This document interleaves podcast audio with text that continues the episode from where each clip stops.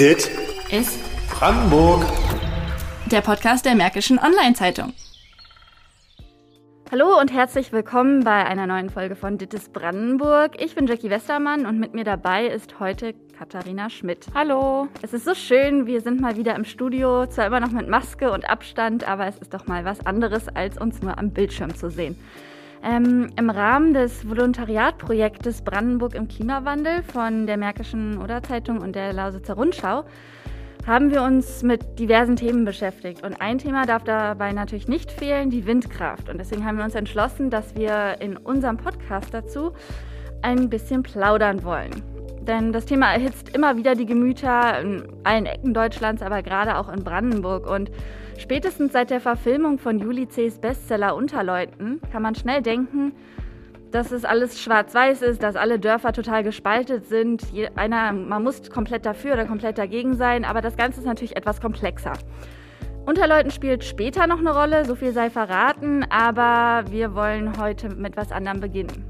Wir könnten ja eigentlich stundenlang über das Thema Windkraft und die zugehörigen Meinungen, Standpunkte, Probleme und Herausforderungen berichten. Doch wir wollen versuchen, in einer angenehmen Hörlänge die Diversität an Positionen aufzuzeigen. Deswegen gibt es heute Teil 1 und äh, anschließend wird es einen zweiten Teil ähm, mit einer weiteren Windkraftfolge geben. Genau, wir haben in den letzten Monaten wirklich zahlreiche Gespräche geführt mit Wissenschaftlerinnen und Wissenschaftlern aus dem Bereich erneuerbare Energien und der Anthropologie.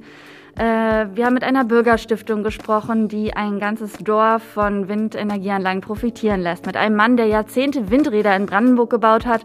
Und natürlich auch mit einer betroffenen Frau, die gegen weitere Windenergieanlagen in ihrer Nähe in der Uckermark kämpft.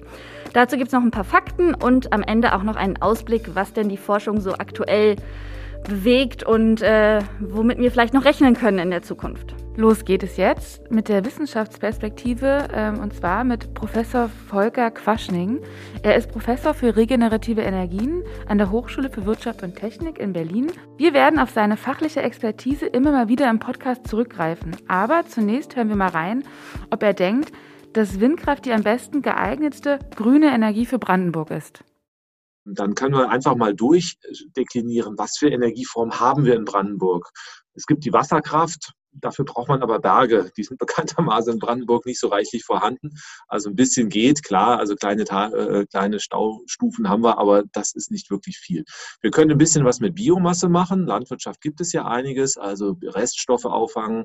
Aber auch da ist das Potenzial, da wächst einfach jetzt auch nicht so viel, dass wir sagen können, okay, wir machen Brandenburg zum Agrarland und machen alles mit Biomasse.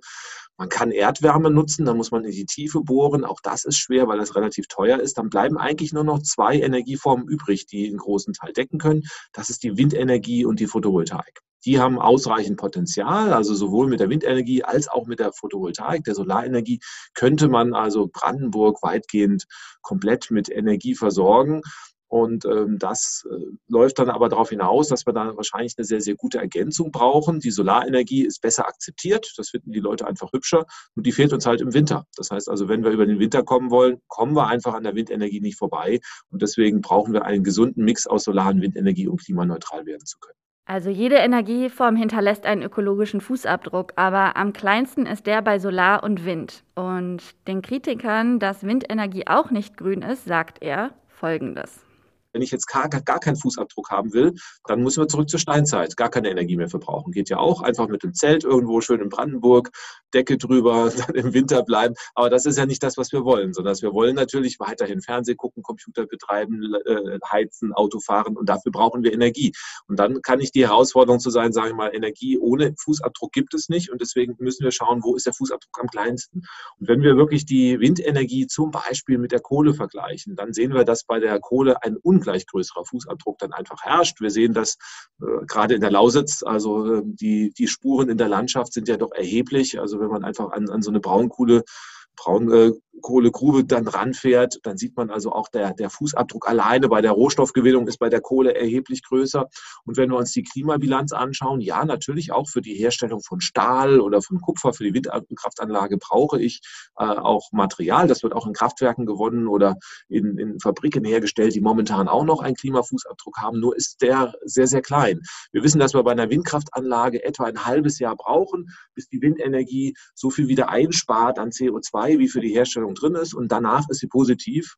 Und ähm, ja, ein Kohlekraftwerk, das spart ja nichts ein. Das macht ja wirklich jedes Jahr einen Fußabdruck. Das heißt also, wir haben praktisch ein halbes Jahr, die die Windkraftanlage laufen muss, um praktisch das wieder gut zu machen, was bei der Herstellung drin ist, danach positiv. Und wir gehen von der Lebensdauer von ungefähr 20 Jahren aus.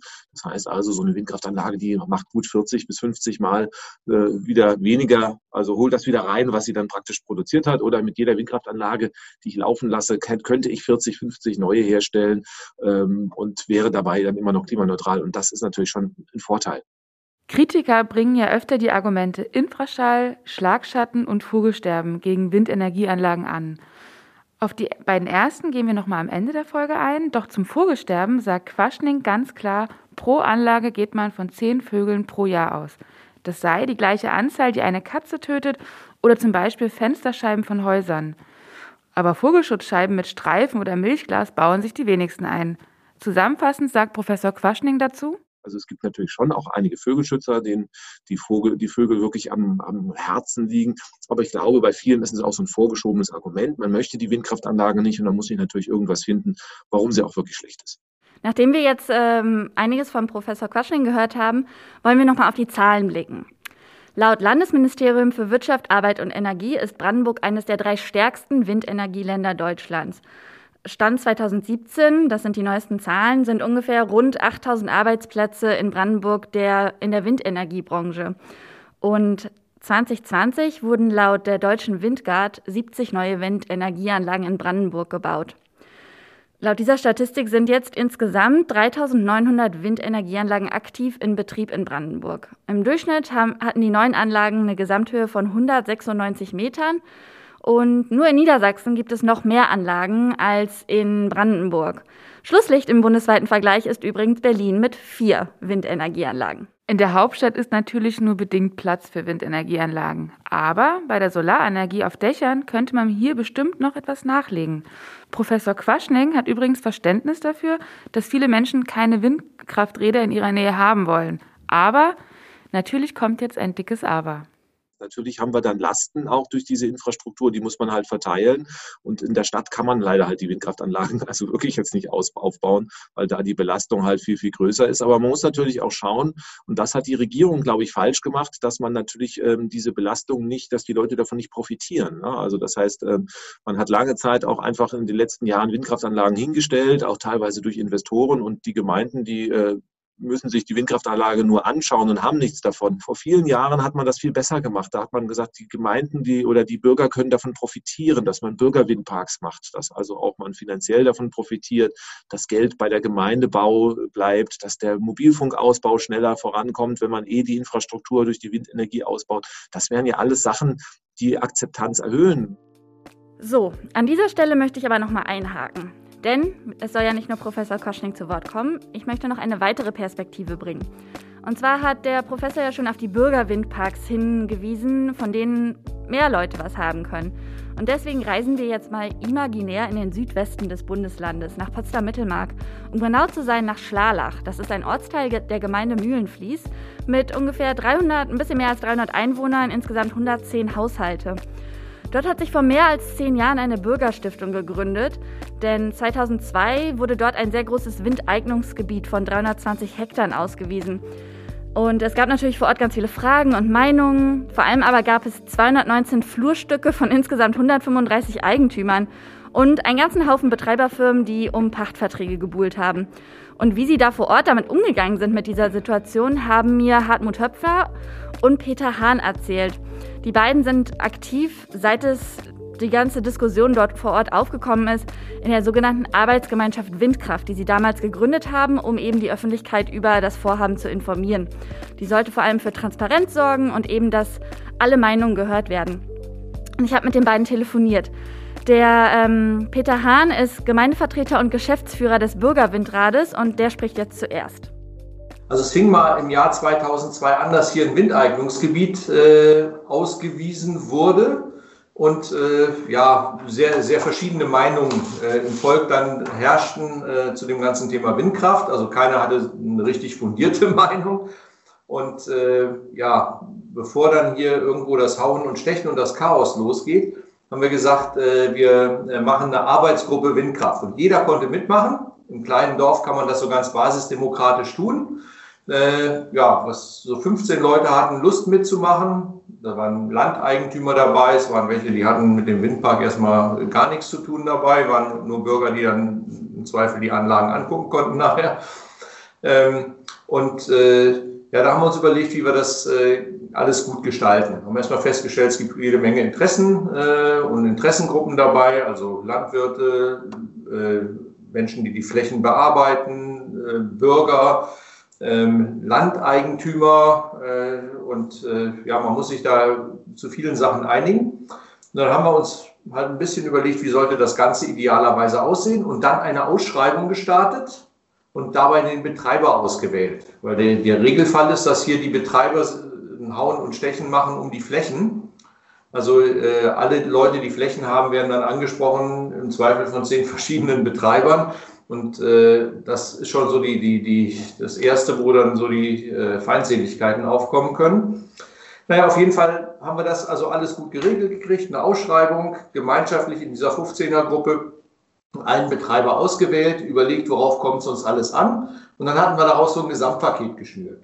Gesamtpaket heißt, es gab einen Flächenpool, das heißt, äh, nicht derjenige, der eine Anlage auf seinem Land hat, äh, kriegt alles Geld, sondern äh, das Gros des Geldes wird verteilt über Fläche. Ja, also da gibt es einen Windpark mit 300 Hektar und 100 Eigentümern und äh, 80 Prozent der ganzen Einnahmen wurden erstmal nach Fläche verteilt.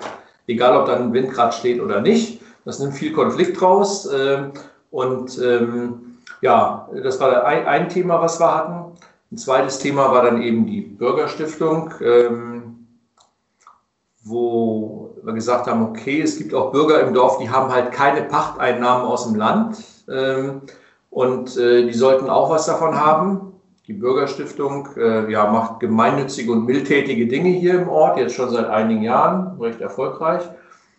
Und äh, genau, das Bürgerwindrad war ein kleinerer Teil. Ähm, starke Einbeziehung der Landwirte, die da, die da mit dem Land halt arbeiten, hatten wir auch dabei, also bei der Planung der Wege und äh, bei Ausgleichsmaßnahmen und äh, ja, Ausgleichsmaßnahmen haben wir auch lokal alle gemacht. Äh, man muss ja für so einen Windpark, äh, ja, äh, wird so eine Größenordnung, unser Windpark hat 22 Anlagen, ne? Ja. 22 Anlagen. Und wir haben eine Million Euro für Ausgleichsmaßnahmen ausgeben müssen. Das haben wir dann auch wieder abgestimmt äh, mit, äh, mit allen Bürgern und Beteiligten. Also war, war recht viel Dialog. Und am Ende des Tages haben wir halt geschafft, äh, jetzt sage ich mal so eine 90 Prozent Zustimmung. Also 100 Prozent geht nie, aber so eine 90 Prozent Zustimmung schon äh, hinzukriegen. All die, all die Punkte, also auch äh, hier, weiß ich, Geräuschemissionen und Schlagschatten, mit all diesen ganzen Themen hatten wir uns dann beschäftigt. Und äh, ja, jetzt ist es bei uns so, dass äh, so vier Kilometer vom Ort nach die A9, die Autobahn lang geht. Äh, wenn der Wind aus der Richtung kommt, hört man die äh, deutlich. Das heißt, die akustische Zusatzbelastung ist relativ gering. Äh, gut, Schlagschatten, äh, ja, ist in, durch die Planung, sage ich mal, äh, dürfte, dürfte, dürfte nach Null sein. Und ähm, ja, also die, die Dinge, die, die haben wir dann äh, sicherlich alle diskutiert, haben uns schlau gemacht und abgewogen. Äh, nun, nun, ist ja so ein Thema, ist, ist, hat Vor- und Nachteile, ja, ein Windrad, das ist so völlig auch ohne Frage. Äh, aber das muss man halt äh, abwägen. Und Sie haben mhm. schon, wenn die Bürger in breiter Front da was von haben, dann ist das gut. Also wenn, wenn man jetzt, ich sag mal, äh, ganz einfach hingehen würde und sagen würde, jetzt bei neuen Windanlagen ist bei denen, die dann da in der Nähe wohnen, im Umkreis von, weiß ich, drei, vier Kilometern, äh, ist, kostet der Strom nur noch die Hälfte zum Beispiel. Ja, äh, das wäre schon mal ein Anreiz. Das wird, das, das wird sicherlich äh, zur Akzeptanz äh, helfen. Also wenn, wenn man die Diskussion nur einseitig führt und nur auf einen Aspekt lenkt, äh, dann ja, es gibt Nachteile. Ne? Und wenn man sich nur auf die konzentriert, äh, ist es schlecht. Wenn man, wenn man hingeht und man wägt das Ganze ab, ist es schön. Wie das mit der Stiftung im Detail abläuft und wie viel Geld der Windpark bringt, hat äh, dann der Vorsitzende der Bürgerstiftung Hartmut Höpfner erklärt. Ja, also die Bürgerstiftung, die haben wir dann 2010 gegründet, als die ersten Windräder in Betrieb gegangen sind. Die ist ja, äh, die Gründung der Bürgerstiftung ist ja ein Bestandteil des Nutzungsvertrages. Da wurde von Anfang an im Nutzungsvertrag ein Paragraph eingefügt, der den Betreiber der, der, des Windparks verpflichtet, äh, eine Stiftung einzurichten. Und diesen Nutzungsvertrag haben ja die Grundstückseigentümer auch alle unterschrieben und die verpflichten sich durch den Paragraphen da, dass 0,75 Prozent der Einnahmen, also der Einspeisevergütung, in die Bürgerstiftung fließen. Das ist unser Grundkapital. Also die Stiftung wurde dann, da ist uns der Betreiber entgegengekommen, so eine Stiftung braucht ja ein Startkapital. Und da hat uns die Betreiberfirma Enercon dann gleich erstmal 100.000 Euro vorgeschossen. Denn erstmal hatten, war ja nichts da. Die Windräder müssen ja erstmal Geld verdienen, bevor dann was fließen kann. Da haben die 100.000 Euro vorgeschossen, äh, Euro und schon. Ja. Und äh, ja, die wurden dann eben mit den Erträgen zurückgezahlt, die aus dem Wind geschlossen, geschlossen sind. Deswegen sind wir eigentlich erst ab 2012 so richtig in die Lage gekommen, dann auch Projekte umzusetzen. Die Stiftung ist gemeinnützig und wir müssen eben auch so gestalten, damit wir neue gemeinnützige Projekte umsetzen. Und wir unterstützen einen Großteil unserer ganzen Vereine, die wir hier haben. Wir haben einen Tischtennisverein, ein Fußballverein, ein Kultur- und Medienverein, eine aktive Feuerwehr, ein Reitverein, dann ist noch ein Posaunenchor und ein Heimatverein hat man so Anfang auch mal. Eine Kirche, ja. Kirche ist, wir können auch mildtätig äh, tätig werden und, und, und auch kirchlich mhm. unterstützen. Also mildtätig heißt nicht fürs Gemeinwohl, sondern wenn jetzt Einzelpersonen in irgendeine Notlage kämen, könnten wir da auch helfen. Das ist ja nicht gemeinnützig, aber wie gesagt, gemeinnützig und mildtätig geht. Ja. Und du kannst mal ruhig was zu den Summen sagen, die so im Jahr zur Verfügung stehen. Ja, wir haben jetzt eben durch die 0,75 Prozent der Einspeisevergütung haben wir jetzt äh, mit den 22 Windrädern ungefähr ein Jahreseinkommen von 70.000 Euro. In Schlalach ist ein Großteil der Menschen von der Windkraft überzeugt. Ausschlaggebend ist laut unserer beiden Gesprächspartner, dass nicht nur drei große Landeigentümer profitieren, sondern alle. Selbst die Menschen ohne Land können sich am Bürgerwindrad beteiligen und durch die Stiftung profitiert das Vereins- und Dorfleben. Knapp 10 Prozent in Schlalach sehen die Anlage jedoch kritisch. Denn generell sind nicht alle Menschen in Brandenburg Fans der Windkraft, trotz strenger Auflagen. Wie zum Beispiel der Regel von mindestens 1000 Meter Abstand zu Gebäuden. Einige BrandenburgerInnen haben genug von immer neuen Anlagen in ihrer näheren Umgebung. Eine davon ist auf Twitter unterwegs unter dem Namen Die Uckermerkerin und äußert sich regelmäßig kritisch zu Windkraftanlagen. Im richtigen Leben heißt sie Angela Manns. Vor zehn Jahren zog sie aufs Land äh, nach Angermünde im Ortsteil Krussow und wir haben mit ihr telefoniert, um mal zu fragen, was genau sie an der Situation in der Uckermark so stört. Als ich mir das hier angeschaut habe, ähm, sind mir auch äh, die äh, 13 Windkraftanlagen aufgefallen, die in unmittelbarer Nähe des Dorfes äh, schon standen. Und ähm, ich habe natürlich gefragt, ähm, ähm, wie ist das denn mit denen? Ähm, kann man damit gut äh, äh, leben und kommen da noch weitere hinzu? Und ähm, da wurde mir erzählt, dass das Dorf schon ähm, einen kleinen Kampf hinter sich hatte, ähm, dass man sich anfangs auch äh, gegen diese Windkraftanlagen dort gewehrt hat, dass sie aber äh, trotzdem äh, gekommen sind. Aber ähm, hoch und heilig wurde mir versprochen, da kommen keine weiteren Anlagen mehr hin, weil es gibt ja einen Regionalplan und der legt ganz genau fest, wo wie viele Windkraftanlagen hingebaut werden dürfen. Und der hat das Gebiet äh, genau eingeschränkt. Und deswegen, als ich dann den Kaufvertrag unterschrieben habe, dachte ich, okay, damit kann ich leben, äh, da kommt ja nicht mehr. Aber es kam ja dann anders. Variiert. Welche Auswirkungen haben die denn auf Sie persönlich? Also, sage ich mal, Menschen, die generell Windkraft kritisieren, das variiert ja zwischen gesundheitlichen Folgen, der Lautstärke, dem Schlagschatten. Wie ist das bei Ihnen?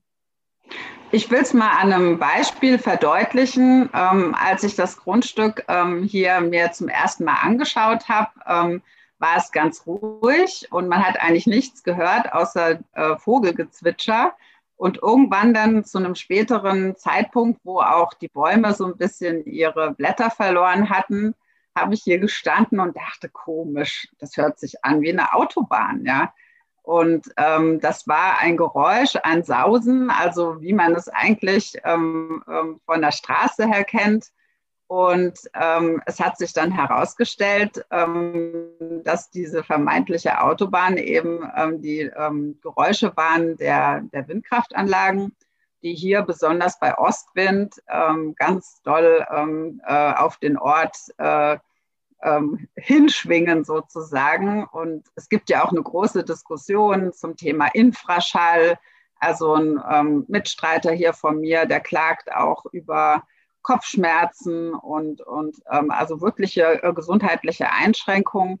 Ich glaube, da muss noch einiges geforscht werden. Also da will ich gar nicht äh, mich äh, zu weit aus dem Fenster lehnen. Ich denke, das muss man wirklich äh, den Ärzten und Forschern überlassen, die Auswirkungen des Infraschalls ähm, auf die Menschen und auf die Tierwelt noch genauer zu erkunden. Folgen auch vom, von den Schlagschatten, die ja teilweise ähm, bis auf die Grundstücke hingehen, vor allem wenn die Anlagen immer größer werden oder auch eben die Lautstärke und natürlich der Disco-Effekt. Ja, das ist ähm, das Geblinke der Anlagen und der Masten.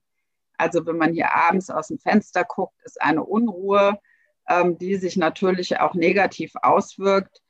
Und ähm, letztendlich ist es, muss man leider auch sagen, auch wirklich ähm, ein, ein bedrängendes Gefühl, ähm, vor einer Anlage zu stehen mit 250 Meter Höhe und äh, da davor im Garten zu sitzen und Kaffee zu trinken. Ähm, das ist nicht das, wie man sich vorstellt, auf dem Land zu leben. Man hört das ja, Sie kennen sich sehr gut aus, Sie sind belesen, Sie haben sich richtig in die Materie eingearbeitet, Sie engagieren sich und sagen auch auf, öffentlich Ihre Meinung. Ähm, welche Erfahrungen haben Sie denn bisher gemacht, dass Sie diese Meinung so öffentlich äußern? Also was ich vor allem ziemlich frustrierend finde, ist, ähm, dass im Prozess ähm, der angeblichen Bürgerbeteiligung, und da sind wir, wie gesagt, ähm, sehr aktiv, dass eigentlich der Mensch relativ wenig äh, auszurichten hat bei den Windkraftplanungen. Es gibt natürlich eine öffentliche äh, Meinung, jeder will die Energiewende, die Energiewende, also als ob es nur die eine gäbe. Und äh, jeder möchte Klimaschutz und jeder möchte natürlich etwas gegen die Erderwärmung machen und so weiter. Und es kann nicht sein, dass wenn man eine bestimmte Technologie kritisiert oder vielleicht kritisiert, wenn man sich zu sehr betroffen fühlt, wie wir hier in Crusoe. Wir haben bereits 95 Windkraftanlagen in Angermünde und äh, in naher Umgebung, also mit Pinot. Ähm, äh, und ähm, dann kann man auch mal sagen, es reicht uns langsam. Und wenn man sowas in der Öffentlichkeit sagt und bekommt dann quasi vorgeworfen, man sei ja Atomkraftfan oder man sei äh, Klimaleugner oder vielleicht irgendeiner rechten Partei äh, angetan, dann muss ich sagen, das ist wirklich diskreditierend und einfach nur ein Versuch, uns mundtot zu machen. Und das ist wirklich eine ganz, ganz schlimme Erfahrung, die ich leider auch schon machen musste. Mhm. Ähm, hat das Sie schon so beeinflusst, dass Sie für sich entschieden haben, dass Sie sich vielleicht öffentlich auf Twitter oder sonst wo nicht mehr so viel äußern werden, sondern ähm, sich mehr auf die Arbeit, sag ich mal, in den juristischen Bereichen konzentrieren? Oder sagen Sie, Entschuldigung, sagen Sie, dass ähm, Sie sich nicht mundtot machen werden lassen? Also ich, ich lasse mich auf keinen Fall mundtot machen, aber ähm, wenn Sie zehn Jahre lang ähm, sich einem Thema widmen, was eigentlich nicht zu Ihren Hobbys gehört hat vorher. Also ähm, ich reite gerne, ich gehe gerne in die Oper, ich esse gerne, ich reise gerne, aber das Thema Windkraft ist jetzt leider hinzugekommen, ohne dass, dass man das äh, als freiwilliges Hobby sich ausgesucht hat. Und ähm, da muss man sagen, das ist auch eine extreme Einschränkung ähm, der eigenen Freiheit. Ja, wenn einem Thema so viel von der Freizeit nimmt und man ständig ähm, versucht, ähm, etwas dagegen äh, zu machen und natürlich auch viele Rückschläge ein, einfangen muss. Und ähm, natürlich ähm, kann ich auch hier ähm, wegziehen. Ich werde dann natürlich finanzielle Einbuße haben, weil viele ähm, wenn Sie ein Haus inserieren, als erstes fragen hier in Angermünde, ob das in der Nähe von einem Windkraftrad ist. Und insofern erhöht es nicht gerade den Immobilienwert. Aber es ist auch, glaube ich, gesund, sich dann auch manchmal zurückzunehmen und äh, vielleicht sich dann doch eher den schönen Dingen des Lebens äh, zu widmen. Aber nichtdestotrotz ähm, verfolge ich das Thema auf jeden Fall. Ich, ich bin ähm, ja auch ähm, aktiv im, als beratendes Mitglied bei der Regionalversammlung und wir versuchen uns auch konstruktiv einzubringen. Und wir hoffen eigentlich immer noch darauf, dass auch die Politik vielleicht mal ein bisschen uns entgegenkommt. Bisher hat sie das nicht gemacht ähm, und vielleicht hier eine Lösung findet, mit der wir alle leben können. Also im Grunde genommen ähm, sollte die, die Energieversorgung natürlich im besten Fall auch dort ähm, produziert, also die Energie produziert werden, wo sie auch ähm, verbraucht wird. Und ähm, das ist ja jetzt nicht unbedingt in der Uckermark äh, der Fall. Ich denke, ähm, vor allem der Fall Uckermark zeigt, ähm, dass hier es jahrelang relativ einfach war, die Windkraftanlagen aufzubauen aber dass man beispielsweise versäumt hat, ähm, Infrastruktur zu schaffen, um überhaupt den Strom abzuleiten. Das heißt, oft äh, geht der Strom hier ins Leere. Und ähm, um diesen Strom eben ableiten zu können, äh, werden jetzt große Leitungen gebaut, die wiederum noch mehr Geld kosten. Deswegen haben wir hier in Brandenburg und äh, übrigens auch den höchsten Strompreis äh, deutschlandweit, weil wir eben diese, als Verbraucher diesen, äh, dieses Netz auch noch mitfinanzieren müssen.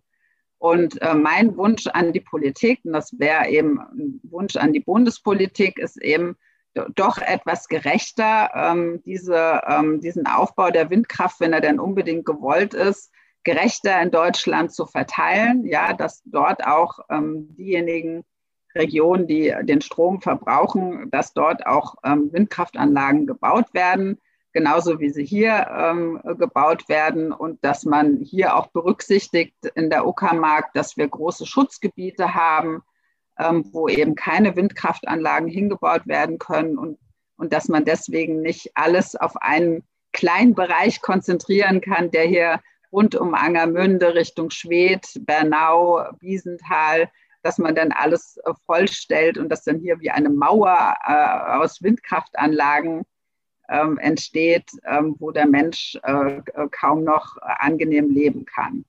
Was noch weitere Punkte sind, sind natürlich höhere Mindestabstände. Ähm, wir fordern da immer die zehnfache Anlagenhöhe. Das heißt, wenn ich ein kleines Windrad habe, dann kann auch ein kleinerer Abstand natürlich äh, dann ähm, äh, sinnvoll sein, aber bei größeren Windkraftanlagen eben größere Abstände, so ganz normal nach dem Dreisatz. Und dann natürlich endlich das Geblinke ähm, abschalten. Das wird uns auch schon seit Jahren versprochen. Ähm, da meckert die Windkraftindustrie, weil das mehr Geld kostet und immer wieder wird es weiter nach hinten verschoben. Aber wenn die Windkraftanlagen nachts nicht mehr blinken würden, ähm, das wäre schon mal ein großer äh, Vorteil. Hierzu noch ein kleiner Nachtrag zu einer Äußerung von Angela Manns zu den gesundheitlichen Auswirkungen. Ich hatte ähm, Professor Quaschning auch darauf angesprochen und auch auf die Abstandsregelung. Und er sagte zum Beispiel zum Schlagschatten, dass mittlerweile schon kein Windrad mehr gebaut werden dürfe, wenn ein Haus zwei Stunden Schlagschatten abbekäme. Und zum Thema Infraschall hatte er übrigens auch noch einen Kommentar, den ich euch nicht vorenthalten möchte. Also Infraschall, auch da gibt es neueste Untersuchungen, auch das muss man einordnen. Also klar, eine Windkraftanlage bewegt sich, alle bewegten Teile senden Schall aus. Das also ähm, ist klar. Selbst wenn ich Trampolin springe, habe ich Schallemissionen, weil da bewegt sich und schwingen auch irgendwelche Federn. Und das Spannende ist, ein Trampolin verursacht mehr Infraschall als Windkraftanlagen. Das ist den meisten Leuten gar nicht klar. Das heißt, sie hüpfen im Garten Trampolin, sie steigen ein in ein Auto mit einem Dieselmotor. Da ist der Infraschall äh, um, um Größenordnungen höher als bei einer Windkraftanlage. Ähm, ob Infraschall schädlich ist oder nicht, da streiten sich sowieso erst nochmal die Gelehrten, muss man sagen. Also da gibt es noch keinen Nachweis. Jetzt gehen wir aber mal davon aus, dass Infraschall schädlich wäre. Ja, dann müssten wir auf alle Fälle zuerst mal den Autoverkehr unterbinden. Das heißt also, es ist komplett schizophren, so ein bisschen zu sagen, ich habe jetzt Angst vor dem Infraschall der, der Windkraftanlage und dann äh, wohne ich an der Straße oder, oder ich fahre mit dem Dieselauto. Dann müsste ich nach der Autofahrt tot umfallen, weil da einfach die Infraschallbelastung ja um Zehnerpotenzen größer ist. Nochmal kurz zum Nachtrag. Angela Manz hat natürlich auch nicht nur dieses Nee, ich will gar nichts, sondern sie hatte sich auch sehr viel Gedanken gemacht, was man stattdessen machen könnte. Äh, sie schlägt zum Beispiel vor, dass der ÖPNV natürlich viel mehr ausgebaut werden könnte, könnte in der Uckermark, sodass die Menschen weniger aufs Auto zurückgreifen müssen. Sie ist auch ein großer Fan von alternativen Anlagen wie Winddrachen. Dazu kommen wir im zweiten Teil ähm, der Windkraftfolgen bei uns. Und am, wir hatten ja am Anfang schon gesagt, dass das Thema durchaus komplex ist und wir möglichst viele Perspektiven zeigen wollen. Deswegen kommt nächste Woche Teil 2 unserer Windkraftfolge raus und dabei kommt dann wie versprochen Unterleuten zum Tragen, die Industrieperspektive und auch eine Perspektive aus der Anthropologie. Und ganz am Ende gibt es noch eine Zusammenfassung aus der Forschung, nämlich welche Alternativen zu den großen Windrädern, die wir alle sehen, gerade getestet werden. Das war's mit dieser ersten Windkraft-Folge von Dittes Brandenburg. Und wie immer gilt natürlich, äh, wenn ihr Feedback, Anregungen oder Kritik habt, äh, entweder per Mail podcast.mods.de oder auf Twitter modspodcast. Genau, bis bald. Tschüss. Dit ist Brandenburg. Der Podcast der Märkischen Online-Zeitung.